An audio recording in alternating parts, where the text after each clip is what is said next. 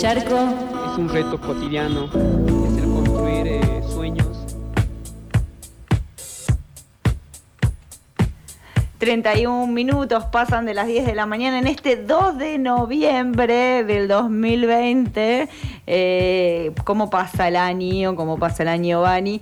Y bueno, mm, anunciábamos, ¿no? Que íbamos a estar en comunicación eh, con Darío Aranda, que le vamos a dar la bienvenida a FM La Tribu. Eh, él es periodista, es un compañero y trata de difundir y de sacar también en los medios más grandes esas noticias que no le gustan mucho a los poderes, ¿no? Así que buen día, Darío. Hola, buen día, ¿cómo están? Bien, ¿y vos?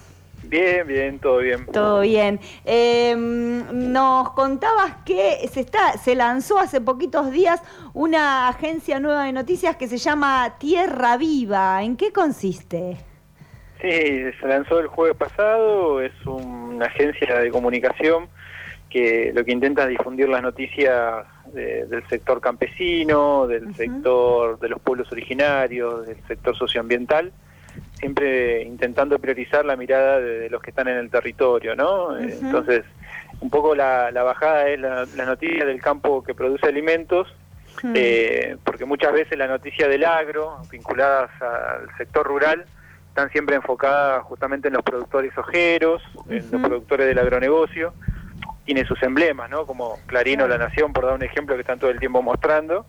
Pero bueno, el sector energético, entre comillas, también tiene sus medios que se vinculan mucho al sector petrolero, al sector minero, etcétera. Entonces, bueno, la idea es eh, la agencia viene a sumar a lo que muchos otros, como la tribu y tantos otros hacen, que día a día, digo, dan cuenta de, esas otras realidades, de los pueblos fumigados, de, de las luchas contra la megaminería y también de la propuesta, ¿no? Digo, la idea es también poder contar todo lo que tiene que ver con otras formas alternativas al extractivismo, desde la agroecología a otras formas de vivir que contemplan el cuidado también de la naturaleza. Eh, la agencia tiene como seis secciones grandes, digo, que abordan un poco justamente eso, de agronegocio a agroecología, otro que tiene que ver con extractivismos, justamente con todas estas actividades extractivas que, solemos hablar, otro salud, salud eh, digo alimentación, digo que ahí se contempla, eh, crisis climática, para enfocarte en una mirada más global también de lo que nos sucede. Y hay una que más genéricamente se llama territorios, que vendría a ser una suerte, digamos, de información general, donde ahí publicamos muchas cuestiones. Eh, algo importante por ahí para contar es que, bueno, la agencia está impulsada por tres organizaciones justamente rurales, la Unión de Trabajadores de la Tierra, que es, amiga de la casa, entiendo, la UTT, eh, el Movimiento Nacional Campesino Indígena Somos Tierra, y FECOFE, que es una federación de cooperativas de Santa Fe. Eh, si bien ellas dan el impulso, digo, no, nos empujan un, un poquito con la agencia, eh, nosotros tenemos obviamente una mirada editorial propia y una autonomía para ir viendo los temas. Eh, la idea es que sea una agencia o un espacio del sector, no de las organizaciones puntuales. Claro. Claro, claro. Em, nombrabas ahí las secciones y en territorios eh, encontramos noticias de desalojos de comunidades mapuches que siguen que siguen avanzando, ¿no? Sí, sí, sí. Bueno, la realidad en ese sentido, o sea, a ver, por ahí eh, pensando, me vienen varios ejemplos de comunidades mapuches. Bueno, los pueblos indígenas en general vienen sufriendo la misma lógica. Eh, no es lo mismo que con Patricia Bullrich, claramente, que manda a asesinar por la espalda a Rafael Nahuel. Está claro que, no es eso. Entonces somos también, eh, intentamos ser precisos en eso, no es todo lo mismo. Eh, ahora, en los trazos gruesos, eh, el extractivismo, las políticas extractivas de megaminería, de fracking, de agronegocio, están a la orden del día. en eso, de hecho, hay una columna para mí de uno de los, de los grandes pensadores que tenemos en Argentina y que muchas veces no se lo conoce, como Horacio Machado Arauz de Catamarca, eh, que él habla justamente de extractivismo como política de Estado y hace un, análisis de los últimos gobiernos. Eh, es, como una referencia en ese sentido, y creo que él resume mucho de lo, de lo que queremos decir en la agencia. Eh, Horacio Machado es también participante de Asambleas Socioambientales de Catamarca, investigador del CONICET, y siempre digo, bueno, creo que había en un momento un audio en la tribu que salía la voz de él, de Horacio, contando algo. Eh, digo, él tuvo la mala suerte, entre comillas, lo cargo de no nacer en Ciudad Buenos Aires, porque si no, seguramente sería muy conocido y estaría a la altura de otros académicos. Se ríe él. se niega a, dejar su catamarca. Eh, no, recomiendo esa nota puntualmente ahora que me decís que viene así a la, mente sobre las políticas de Estado. Pensaba en lo importante también de que existan este tipo de, agencias, eh, no solo para estar al tanto de los proyectos de leyes y las eh, aprobaciones y decretos que fueron surgiendo en las últimas semanas y bueno, y todo lo que sucede con, el acceso a la tierra, sino también para conocer experiencias donde sí tienen otros modos de producción, donde sí apuestan a otro tipo de redes y de intercambios, que es una manera también de no solo dar a conocer, sino eh, transmitir y enseñar que la transformación eh, es real y posible. Sí, mucha, nosotros como autocrítica, incluso ya en lo personal, muchas veces uno se centra en, las críticas, en las denuncias, en las represiones, y que obviamente que hay que darlo, digo, las malas noticias, ¿no? Lo que nos enseñan a veces en, la universidad, la, noticia es la mala noticia, ¿viste? No, bueno, tratar de demostrar que no, no es solo así, digo, si en eso hay que darlo cuenta, me viene la idea ahora de una nota que está ahí de 5.000 hectáreas agroecológicas en Guaminí, eh, digo, dar mostrar que esos futuros digo ya están siendo posibles, ya están en los territorios, eh, es un desafío, digo, mostrar todo el mm. tiempo la alternativa, la posibilidad, los triunfos también, porque muchas veces eh, uno habla de, bueno, de las malas, pero también hay muchos triunfos contra el extractivismo eh, y también dar cuenta de eso, de las alternativas que hay. hace poquito una compañera hacía para, para otro medio, para un medio amigo, una nota del Cumefelén, que es el buen vivir mapuche. Que, sí, cuando se habla de los mapuches, se habla de los desalojos, de la lucha y está bien, pero también tienen su propuesta de vida que, que no es conocida. Entonces, bueno, es nuestra eh, nuestro deber quizá, no, está bueno de intentar graficar eso también.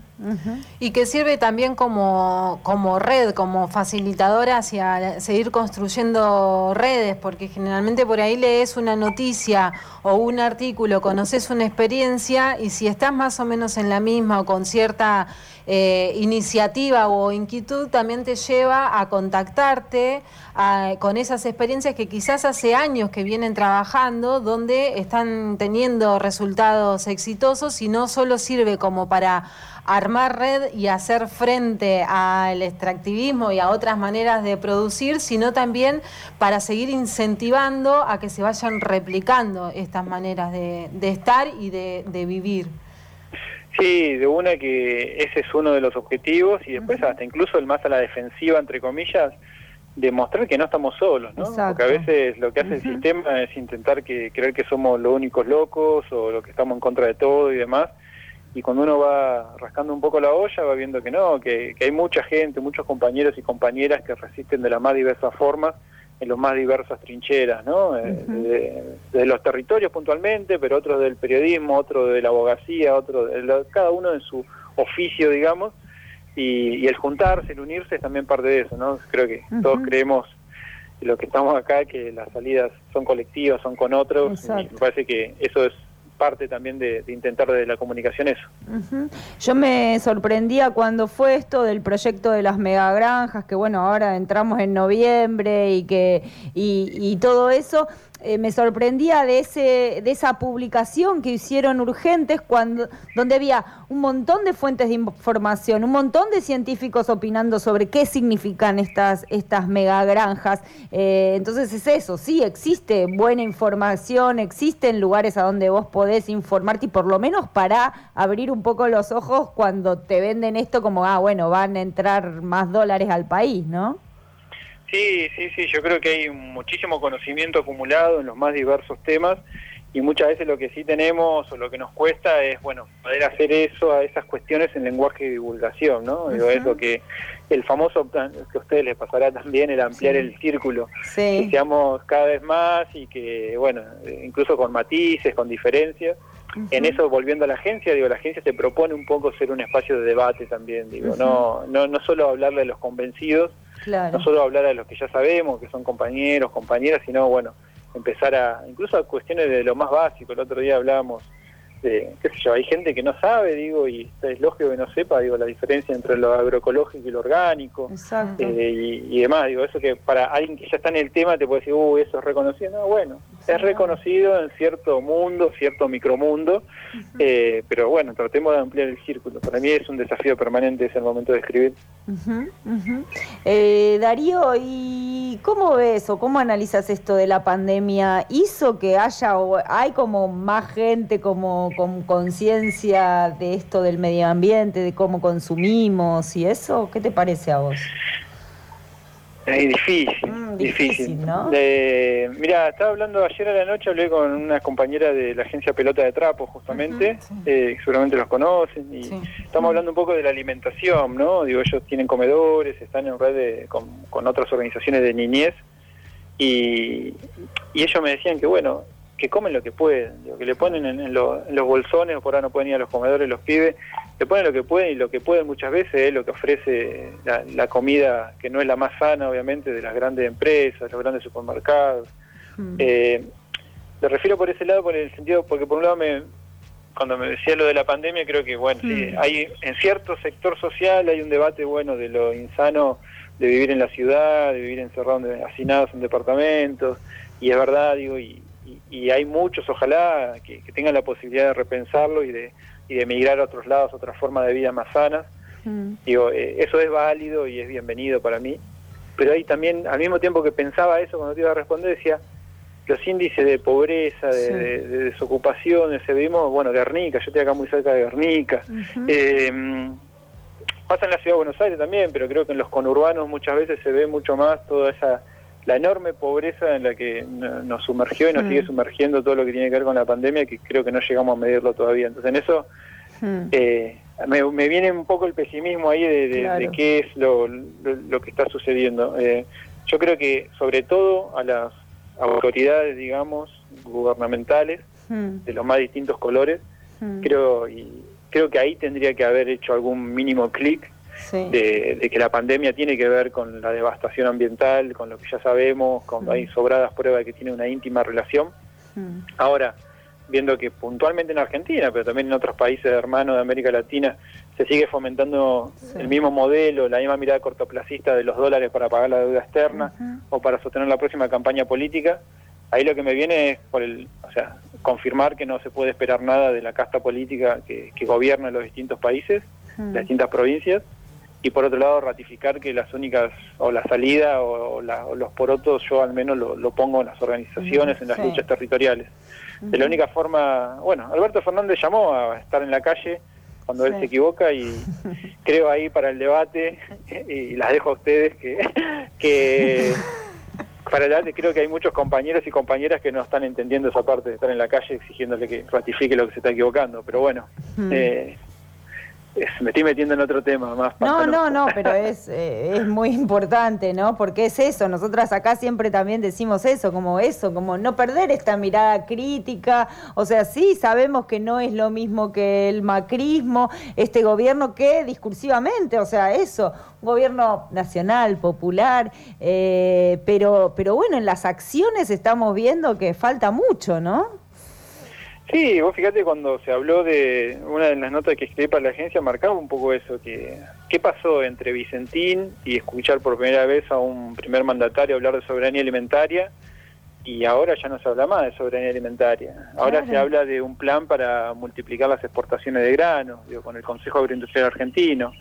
Ahora se habla de extender la frontera agropecuaria a un millón de hectáreas. Ahora se habla, ya se aprobó el primer trigo transgénico del mundo, digo, entonces eh, la, retórica está muy bien y el discurso y, obviamente que uno eh, valora que no vaya a gendarmería a balear por la espalda a los mapuches, pero ahora también si el modelo extractivo avanza, si personas eh, nefastas como Sergio Berni llena de 4.000 policías el conurbano bonaerense para desalojar una, una toma con familias que no tienen nada y bueno, parece que ahí, como diría, fíjate de qué lado de la mecha estás.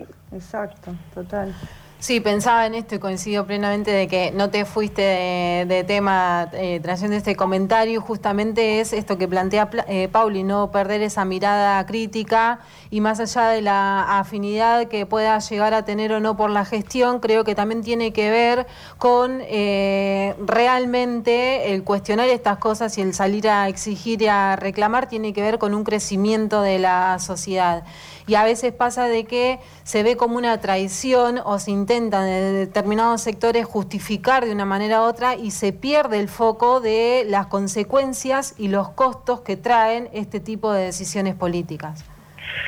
Sí, yo creo que estuve bastante embarullado en un tiempo y tratando de leer y reflexionar con compañeros y me falta pero siento que hay muchos compañeros y compañeras que están repitiendo la lógica de los últimos años del gobierno de Cristina Fernández, que creen que, lo resumían con una frase que ahora no la dicen, o al menos yo no la escuché mucho, pero en ese momento me acuerdo, me la habían dicho varios colegas, de esto de hacerle el juego a la derecha, ¿no? Claro. Y, yo siempre lo que decía ahí, digo que no es nada, ningún descubrimiento tampoco, que es el que le hace el juego a la derecha es el que silencia represiones, o es cómplice de asesinato. Entonces, flaco favor le hacemos si hay algún compañero o compañera que está consustanciado con este gobierno, eh, flaco favor le hace si no le marca la cancha por izquierda, me parece. Eh, porque después ya sabemos lo que vino, o sea, vino Macri y, me parece que eso, incluso para sobrevivir un gobierno, para, para, para pensarse con otros y demás, tiene que tomar las críticas, las, autocríticas y, ratificar cosas o rectificar cosas. Eh, yo no me quiero imaginar que puede llegar a venir. Si en la anterior fue Macri, no quiero imaginar que puede ser algo peor lo que puede venir, pero sabemos que siempre puede ser peor. Así que eh, las críticas un poco también creo que van por ese lado, para tratar de, son, que son críticas constructivas, no son críticas del lado del enemigo. totalmente. Y aparte que estamos hablando de extractivismo, estamos hablando de un sistema capitalista que eso, que avanza, que avanza, que estamos con pandemia. Esto, como la otra vez hablábamos de esto de, de, aprobar un trigo transgénico eh, en este país, o sea, como que eso, como que las acciones, esas políticas, o mismo lo de las granjas, que no sé, ¿en qué estado está lo de las granjas? Todavía no se firmó el acuerdo con China, ¿no? Mira, noviembre es un mes clave, no tengo la fecha, pero sé que en estas primeras semanas es cuando se iba a hilar fino y en teoría Cancillería. Recordemos que ahí está Felipe Solá, con su pasado de aprobar la soja y su pasado de gobernador cuando asesinó a Darío y Maxi. Eh, está él, pero el antecedente, que fue la semana pasada, eh, fue en Chaco, Capitanich ya firmó los acuerdos con, para si no me equivoco, tres granjas, justamente con sectores chinos. O sea, ya tomó la delantera Capitanich como buen alumno extractivo que es y ya avanzó con eso. Ahora las organizaciones de Chaco, como Somos Monte, que se la puede, publican mucho en Twitter y en Facebook, se puede ver cómo están difundiendo eso. Eh, así que es la antesala de, de, lo que puede llegar a venir digo, a nivel nacional. Eh, Así que en estos próximos días creo que tendríamos que tener novedades. Terrible. Sí. No, quedé como, es, muy preocupante esto, por eso seguimos abrazando este tipo de propuestas como Tierra Viva que eh, traen información y lo que también planteabas de que la invitación no es que llegue a ese círculo o ese grupo de personas que estamos convencidas de que hay otras maneras de, estar y de transitar los territorios, sino que pueda llegar a tener el alcance a, a personas que se dan la posibilidad al menos de cuestionarse y eh, de empezar a modificar su mirada gracias a la información eh, y a, las posibilidades de discusión de este tipo de temáticas. Sí, el tema de sumar a la difusión, a la crítica, al preguntarnos cosas, yo digo que eso que sea ojalá un lugar periodístico que junto a ya muchos otros y otras que ya lo vienen haciendo hace tiempo, insisto con eso, venimos a sumar a muchos compañeros y compañeras que ya hacen como la tribu y como tantos otros compañeros que hacen esto, por ahí lo único que tiene es como condensar más en un solo lugar varias cosas, o que sea como su temática principal, entre comillas, estas, eh, el preguntarnos, el que, por un lado esto, no está bien muchas de estas cosas, preguntarnos los por qué, y sobre todo también insistir con esto de que hay otras posibilidades, hay alternativas, y hay modos de vida diferentes que, están en los territorios y que mucha gente está allá en eso. Eh, este medio de comunicación, ¿te podés suscribir, o sea, podés recibir la información en tu correo? ¿Cómo funciona? Sí, sí, sí, uno cuando entra a agenciatierraviva.com.ar, ahí al toque a la izquierda le aparece el correo para suscripción eh, ya el primer boletín de noticias, digamos, salió el sábado, estamos probando qué día puede ir funcionando, porque ahora salen los sábados con un resumen de las noticias. Y también estamos, bueno, en redes sociales como Agencia Tierra Viva, en Facebook, eh, en Instagram, que yo no uso, pero hay varios millennials que la están manejando. Así que... Como yo, que me cuestan las redes sociales. Claro, hasta Twitter llegué, pero ya Instagram... Y bueno, y estamos sí, lo que estamos un poco atrasados, pero esta semana lo vamos a tener, una lista de de noticias vía WhatsApp para, para también para gente, compañeros y compañeras que se informan por ese lado. Hay un teléfono de la agencia, pero no lo tengo ahora, así de, de, mal, de desastroso soy, es más, me lo anoté, porque lo estoy viendo yo como guardia ahora, pero lo tengo en otra habitación. Bueno, pero lo, lo, lo, buscamos y lo, lo vamos a anunciar, no te preocupes. dale, dale, gracias. así que bueno, eh, Darío, te queremos agradecer mucho esta comunicación con FM La Tribu y eso, y estar en red y compartirnos este tipo de informaciones que son tan necesarias. Bueno, lo último, tal cual, eso que decime es, retroalimentarnos. Yo siento que es eso, digo, la agencia va a tener materiales para muchos compañeros y compañeras como la tribu que nos puede servir, le puede utilizar, y nosotros seguramente también, como ya hacíamos antes, pero ahora de forma más organizada, vamos a tomar y son nuestros insumos los compañeros y los compañeros de los medios comunitarios, cooperativos, alternativos. Así que bueno, eso. Eh, mil gracias por la posibilidad y bueno, ya en algún momento nos cruzaremos en persona. Ay, sí, ojalá, cuando podamos volver todas las personas a la tribu, ahora venimos poquitas. Me imagino, me imagino, ya volveremos a trazarnos, espero que en breve. Ahí está, te mandamos un abrazo enorme. Mil gracias. Saludos. Era Darío Aranda, él es periodista y nos hablaba del lanzamiento de la agencia de noticias Tierra Viva, agencia tierraviva.com.ar.